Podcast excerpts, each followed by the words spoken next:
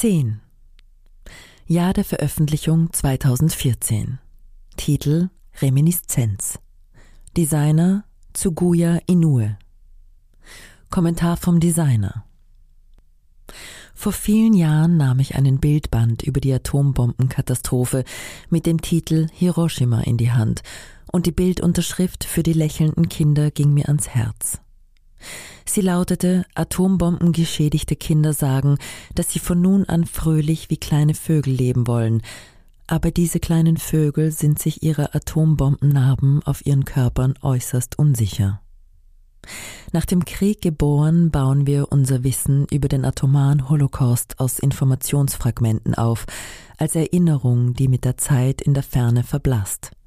Doch je mehr wir durch Fotos, Filme und Bücher über die Strahlenbelastung erfahren, desto mehr bricht uns der Akt der sofortigen Tötung das Herz und erinnert uns an den Schrecken der Atomexplosion.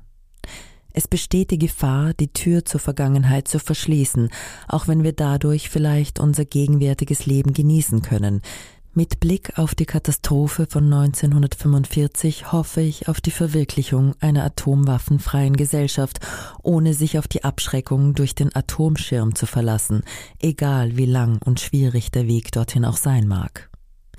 Bei der Gestaltung dieses Plakats habe ich versucht, auf die Stimmen derjenigen zu hören, die durch von Menschen hergestellte Sprengstoffe getötet wurden, und auf meine innere Stimme, die sagt, dass alles Leben überleben will. Die Lebewesen auf diesem Plakat wurden nach und nach geformt, um Zeit und Erinnerung auszudrücken, mit Fotos von Sonnenlicht und Schatten, die Ryota Atarashi an einem klaren Tag aufgenommen hat.